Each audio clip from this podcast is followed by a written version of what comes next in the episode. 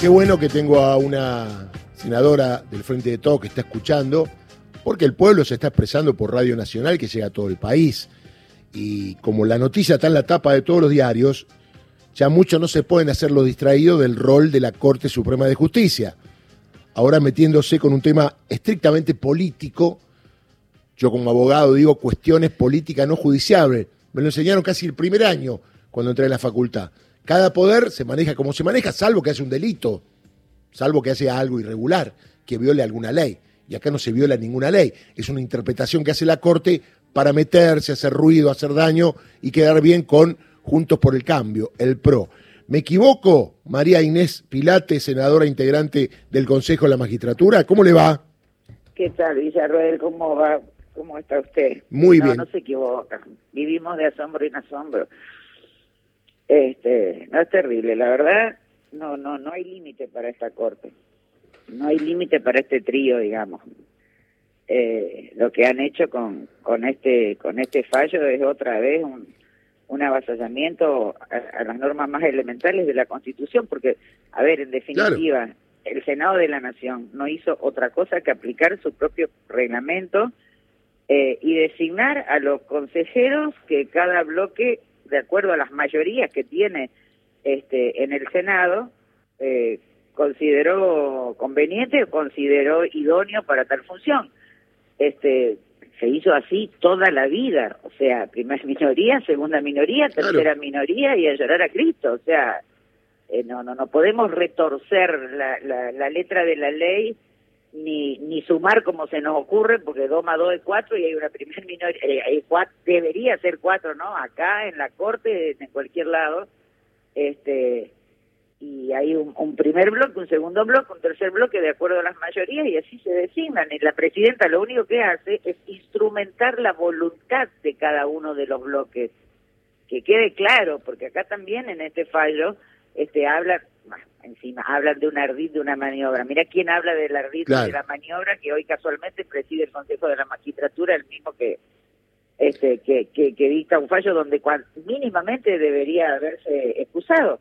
Tal cual. Lo que pasa es que si se excusaba no tenían la mayoría. No, no tienen vergüenza. No es que no tienen mayoría, no tienen vergüenza.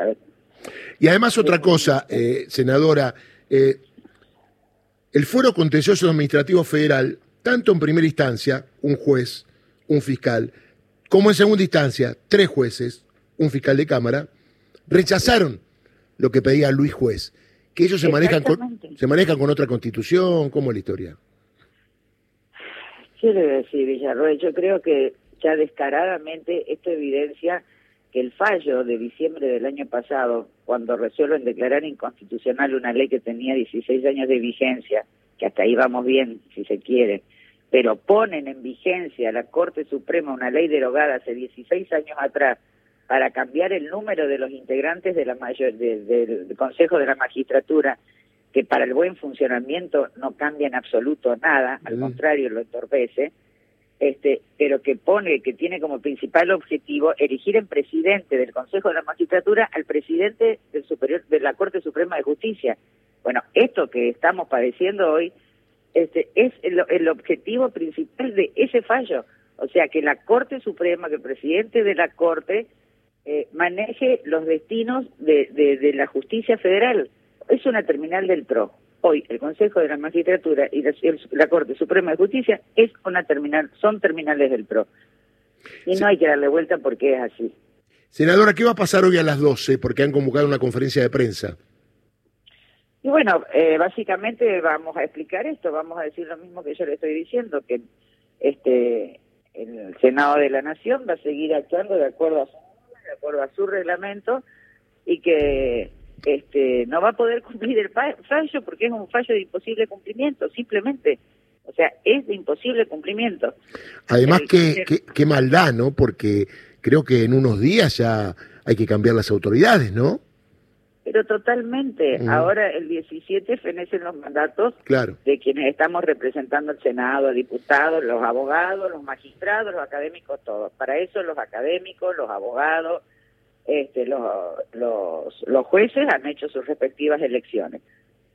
Yo creo que esta gente no pensó que íbamos a ganar un abogado, dicho sea de paso, y se le cambiaron los números, entonces, bueno, tuvieron un poquito de apuro en tratar de meter mano ellos con este con este fallo escandaloso diciendo cómo y a quiénes el Senado tiene que elegir. Pero lo único que falta que ellos nos digan a nosotros que a quiénes van a ser los representantes del Senado de la Nación en el Consejo de la Magistratura. Miren, son tan autónomos, tan independientes estos poderes uno del otro, que cuando el, el Senado de la Nación, cuando el Congreso quiso decirles cómo, cómo debían mejorar las condiciones laborales de los empleados judiciales, la Corte dijo, no, este, ustedes, poder político, no se puede meter en temas que son propios de la justicia. Cuando, cuando el Congreso de la Nación quiso decir con una ley, este, ustedes, señores de la Corte, tienen que pagar el impuesto a las ganancias, ellos por una acordada, o sea, por un instrumento este, tan simple como, como, como, como se establecen las cosas cotidianas del manejo de la Corte, dijeron, no, nosotros, impuesto a las ganancias, no. Y ahora nos van a decir a nosotros a quiénes tenemos que elegir como consejeros para el Consejo de la Magistratura desde el Congreso de la Nación, no. Senadora, es muy, es muy grave el tema del gobierno de los jueces, ¿eh? Digo, ha habido experiencias que te han terminado muy mal cuando los jueces se atribuyeron más competencias que la que tenían. Porque acá atentan al Poder Ejecutivo cuando se saca un decreto de necesidad de urgencia para pagar, por ejemplo, Internet. Van a la justicia y la justicia dice no, no tiene que pagar y la Corte tiene cajoneado eso. Eh, cuando el Poder Legislativo dicta una norma, caso Consejo de la Magistratura en su momento, y ahora esto, una cuestión interna, se meten. Digo, estamos complicados si los jueces van a resolver las cuestiones de las políticas del país, ¿no? Sí, sí, podríamos renunciar en masa a los senadores y que que, que tomen nuestras bancas. ¿Y qué se puede hacer? Eh, ¿Qué se puede hacer, senadora? En lo inmediato en esto, no, no cumplir el fallo, no cumplir el fallo porque no se puede cumplir, o sea, nosotros no nos vamos a estar boicoteando a nosotros mismos. Si esta corte tiene más imaginación que Walt Disney para dictar su fallo, este, nosotros todavía tenemos algunos, este, algunas neuronas que nos están funcionando y entendemos que lo que hacemos es totalmente apegado a derecho. Además, el reglamento del Senado tiene rango constitucional, Villarruel. Tiene rango constitucional, no es un simple reglamento. Entonces no nos pueden obligar a nosotros a determinar algo en contra de la Constitución Nacional. Fíjese qué paradoja que quienes tienen el control de constitucionalidad están dictando fallos anticonstitucionales. O sea, es una locura total. Una locura. ¿A dónde quedó la división de poderes, no? De Montesquieu. No, no, no. Eh, realmente Mire, nosotros teníamos una, una compañera senadora de Santa Cruz, María Esther Lavado, que ella siempre decía, miren, no hay escritorio que no gire 180 grados. Claro. Este, así que bueno, no sé. Yo bueno, vamos a esperar la conferencia de prensa. Le mando un abrazo eh, y que tenga muy buen día. Eh, gracias, ¿eh? Gracias a usted, Villarruel. Un abrazo a todos. María Inés Pilati Vergara, senadora del Frente de Todos, integrante del Consejo de la Magistratura.